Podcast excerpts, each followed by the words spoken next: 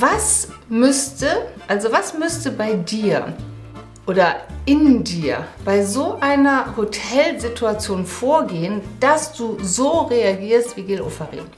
Also, dass du dich beschwerst, dass dir die Erklärung nicht reicht, dass du daraufhin das Hotel verlässt, dich davor auf den Bürgersteig setzt und ein Video drehst, in dem du den oder die Hotelmitarbeiter des Antisemitismus beschuldigst und als Beweis für diese Beschuldigung eine komplette Geschichte erfindest. Casey's Podcast.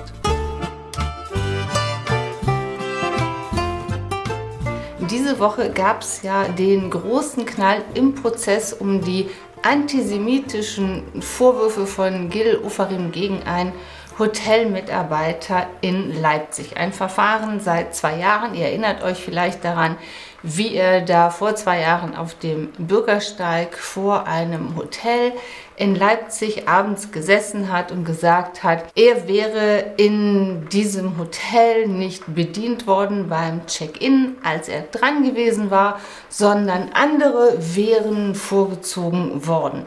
Und auf Nachfrage hätte jemand gesagt, er solle seinen Stern einpacken. Gemeint wäre seine Kette mit dem David-Stern gewesen. Und der Hotelmanager hätte diese Aussage angeblich wiederholt. Und äh, Gil Oferim hat dann das Hotel verlassen und hat den Tränen nahe entrüstet auf dem Bürgersteig dieses Video produziert und auch hochgeladen. Und er ist sogar so weit gegangen, dass er den betreffenden Hotelmitarbeiter wegen Volksverhetzung angezeigt hatte. Das alles, muss man sagen, hatte für diesen Menschen extreme Konsequenzen von Shitstorms über Morddrohungen, ähm, den Wechsel der Arbeitsstelle bis hin zur psychologischen Behandlung. Ja. Und seit dieser Woche wissen wir nun alle definitiv, dass die ganze Geschichte komplett gelogen war. Zum einen war auf diversen Überwachungskameras einfach nie irgendeine Kette zu sehen und auch kein Davidstern oder eine Kette in diesem Stern. Die anderen Menschen im Hotel, es waren um die 30, hatten die Situation anders geschildert. Und finally hat Gil Ofarim ja nun diese Woche gestanden, dass er sich die komplette Geschichte ausgedacht hat und dass eben niemand gesagt hat, pack deinen Stern weg und all das, was damit zusammenhängt. Das interessante Phänomen ist ja, wieso macht jemand sowas überhaupt? Also, ich sag mal einfach so, ohne Not, eine Geschichte in die Welt setzen, die komplett erfunden ist, von der klar ist, dass sie ein riesen Erdbeben nach sich ziehen wird und dass sie für andere Menschen massive negative Konsequenzen haben wird. Und wieso geht jemand mit seiner eigenen Lüge auch noch so weit, jemanden anzuzeigen wohl wissend, dass derjenige das ja gar nicht getan hat. Und um das zu verstehen, nehme ich euch einmal mehr mit in die Welt von Selbstwahrnehmung auf der einen Seite und Fremdwahrnehmung auf der anderen Seite und vor allem in die Welt von Selbstverständnis versus Welt. Wie ging die Situation eigentlich los? Gil kommt ins Hotel. Er will einchecken. Es gibt eine Schlange, denn das Hotel hat Technikprobleme und er muss warten, wie alle anderen auch. Dann aber werden Gäste, die nach ihm angekommen sind, vorgezogen.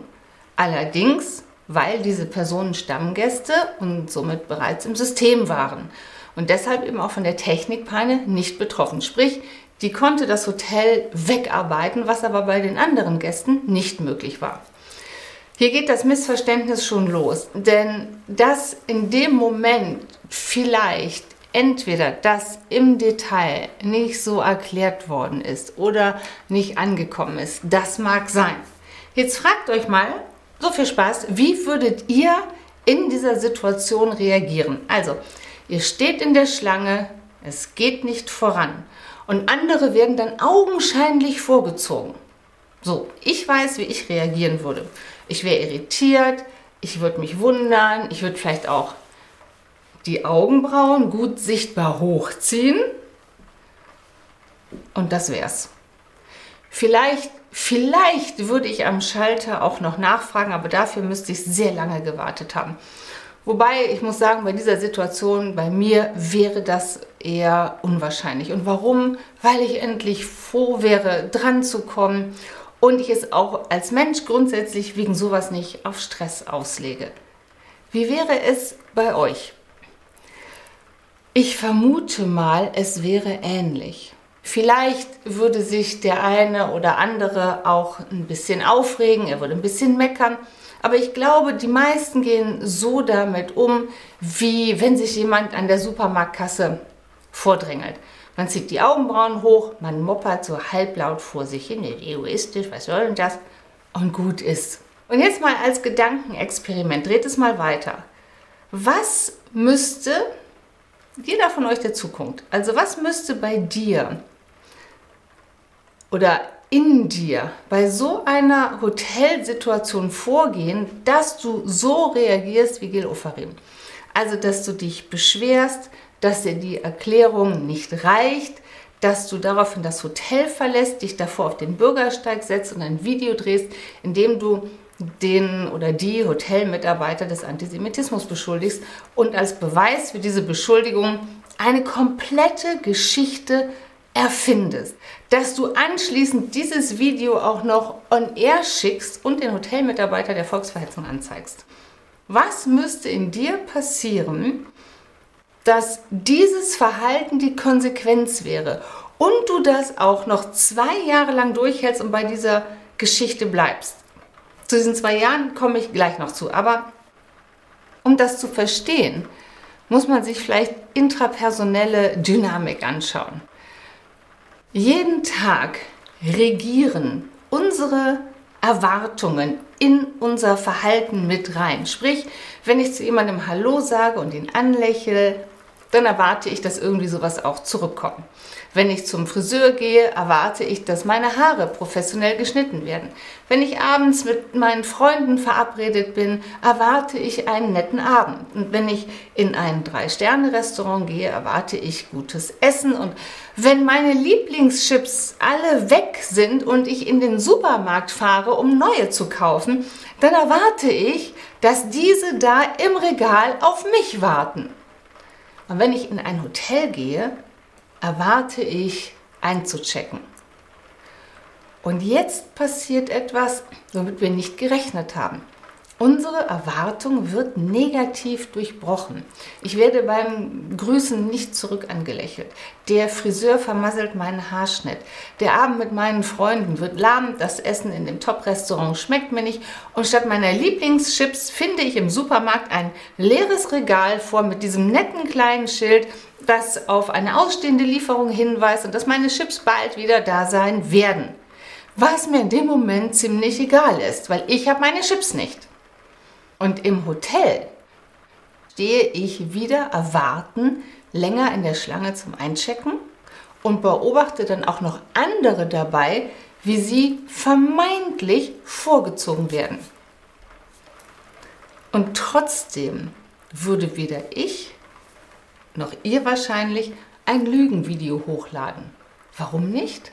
Und hier kommt der nächste Faktor ins Spiel, nämlich die Selbstwahrnehmung und das Selbstverständlich. Die sind jetzt maßgeblich.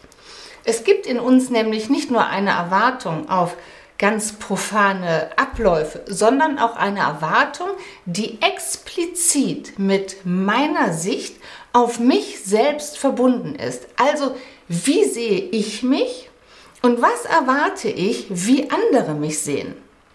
Wenn ich nicht viel von mir halte, dann erwarte ich selten, dass andere mich wertvoll behandeln. Im Gegenteil, Menschen mit sehr geringem Selbstwertgefühl fühlen sich extrem unsicher, wenn ihnen jemand viel, nämlich gefühlt zu viel Aufmerksamkeit schenkt.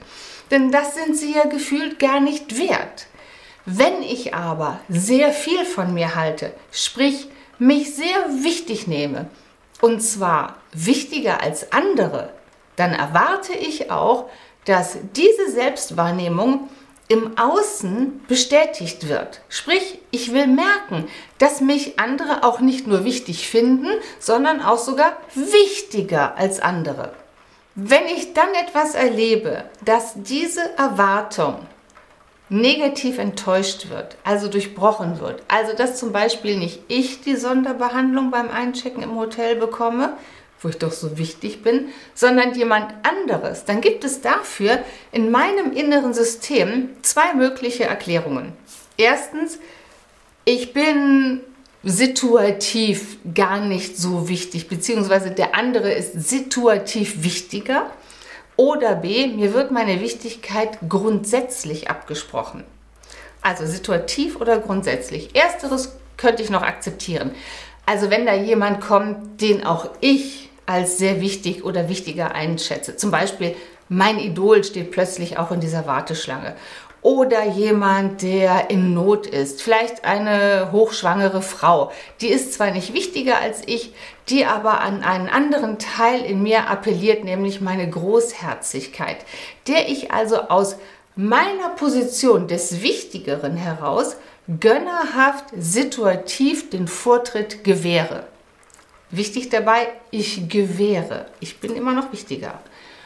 Bei Variante B, mir wird gefühlt meine Wichtigkeit abgesprochen, da sieht das ganz anders aus.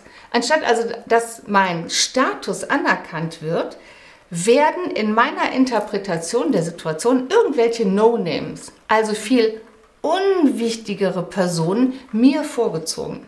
Und das verletzt mein Selbstverständnis und meine Eitelkeit massiv. Das bedeutet, aus dieser Interpretation heraus werden in dem Moment ein Schwall unreflektierter, negativer, äh, negative Gefühle ausgelöst, wie ich werde hier nicht ernst genommen, man möchte mich kränken, äh, man will mich hier aktiv verletzen, und vielleicht schwingen in meinem Unterbewusstsein auch ganz leise Selbstzweifel mit, Gefühle wie Selbstunsicherheit, die auf dem verbotenen Gedanken auffußen, dass ich vielleicht doch gar nicht so toll und wichtig bin.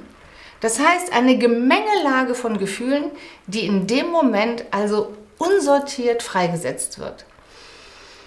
Und jetzt hängt es davon ab, wie selbstreflektiert ich grundsätzlich bin. Also kann ich in dem Moment damit umgehen und checke ich mich sozusagen mal eben durch und überprüfe, woher genau diese Gefühle kommen, nämlich aus meiner Interpretation der Situation und meinem Selbstverständnis und wie die beiden zusammenhängen. Oder sage ich, die Situation, nicht meine Interpretation, die Situation, sprich der andere ist an meinen Gefühlen schuld, denn der hat mich aktiv mit seinem Verhalten verletzt. In dem genannten Fall hier können wir ziemlich sicher von letzterem ausgehen. Denn sonst wäre die Situation mit der Erklärung des Hotelpersonals gegessen gewesen. Es war sie aber nicht, im Gegenteil, sie ist eskaliert. Das heißt, die gefühlte Kränkung muss so stark gewesen sein, dass sie eine innere Rechtfertigungskette in Gang gesetzt hat. Sprich, weil die mich aktiv in meinem Wert gekränkt haben, muss ich, um meine Wichtigkeit wiederherzustellen, die nun auf ihren Platz verweisen. Und das Gefühl der Kränkung ist so stark, dass ich mir passend zum Gefühl eine passende Geschichte ausdenke. Und das ist der Clou an der Sache. Wir nehmen die Intensität unserer Gefühle als Beweis und Maßstab für die begangene Kränkung durch den anderen. Und genau da liegt der große Denk- und Fühlfehler. Und ich glaube, jeder von uns kennt diesen Mechanismus. Stellt euch mal vor, jemand schnappt euch den Parkplatz weg den ihr schon gefühlt sicher hattet, nachdem ihr, keine Ahnung, eine halbe Stunde durch die Stadt gecruised seid und denkt, ja, da ist der Parkplatz, dann kommt jemand anderes. Was wünscht ihr dem anderen in dem Moment an den Hals? Pest und Cholera und dass ihm jemand den Schlüssel über den Wagen zieht. Was ein kleiner böser Teil in uns in dem Moment vielleicht gerne tun würde. Dabei wissen wir aber in diesem ich nenne das mal in diesem bestimmten Büro unseres Hirns namens Realitätssinn, dass wir einfach nur Pech hatten und dass der andere uns den Parkplatz nicht weggeschnappt hat, sondern dass er einfach fünf Meter näher dran war. Aber dieses innere Ausmalen einer geradezu göttlichen Rache, das ist ein gutes Ventil für das Gefühl der Enttäuschung aus der enttäuschten, negativ durchbrochenen Erwartung. Und ich glaube, dieses Büro des Realitätssinns, das war an jenem Abend bei diesem Gast in diesem Leipziger Hotel offenbar geschlossen. Und es scheint offenbar vielleicht auch nur selten besetzt zu sein. Denn das eine ist ja, so ein Video aufzunehmen um ein Ventil zu haben. Etwas anderes ist es aber, das dann auch wirklich zu veröffentlichen und den anderen anzuzeigen, wohlwissend, dass es komplett gelogen ist. Und etwas ganz anderes ist es dann nochmal, zwei Jahre bei dieser Geschichte zu bleiben und zu glauben, man kommt damit durch. Sowas macht man nur, wenn man die eigene Lüge glauben muss, um vor sich selbst bestehen zu können. Und auch das kennen viele mit weniger drastischen Auswüchsen. Jeder übertreibt schon mal die Verfehlungen des anderen, um sich selbst besser zu fühlen oder das eigene Verhalten zu rechtfertigen. Typischerweise werden solche Aussagen eingeleitet mit, ich musste das ja machen, weil der andere, der hat ja zuerst. Aber der Kern ist eben, welches Selbstverständnis habe ich von mir und wie prägt dieses Selbstverständnis meine Erwartungen an die Welt? Ich kann mich zum Beispiel auch ganz prima, mega super finden, ohne zu erwarten, dass die Welt mir mein mega super Sein bestätigt. Wenn ich aber auf die Bestätigung angewiesen bin, um mich mit mir gut und wichtig zu fühlen, dann komme ich natürlich in große Probleme, wenn ich das Gefühl habe, dass mir die Welt den Status des Besonderen aber vorenthält. Und entweder ich arbeite dann an mir oder ich versuche, die Welt von meiner Besonderheit zu überzeugen. Letzteres scheitert meistens wie auch in diesem Fall. Dass jemand aus dem Affekt heraus lügt, ich glaube, das kommt permanent vor aus den unterschiedlichsten Motiven. Wenn aber jemand zwei Jahre bei seiner Lüge bleibt, wohl wissend, dass sie immensen Schaden im Leben anderer Menschen anrichtet, dann hat, dann, nichts, dann, dann hat das nichts mehr mit Affekt zu tun. Dann ist das Vorsatz, weil ich hatte zwei Jahre Zeit nachzudenken und auch Berater und, und, und.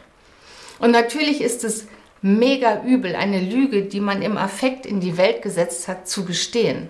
Das ist für eine positive Selbstwahrnehmung ziemlich kontraproduktiv. Wenn ich mir nämlich selbst unumwunden eingestehen muss, dass ich mich so, dass ich Scheiße gebaut habe. Der Punkt ist nur, es wird nicht besser, wenn ich es nicht mache. Zwei Gedanken für mein Fazit zum Schluss.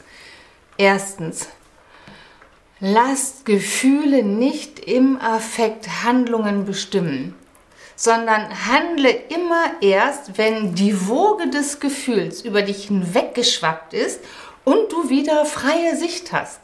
Und zweitens, nimm dir Zeit, dich kennenzulernen. Schau vor allem auf die unsicheren, auf die eitlen und auf die schäbigen Aspekte deiner Psyche.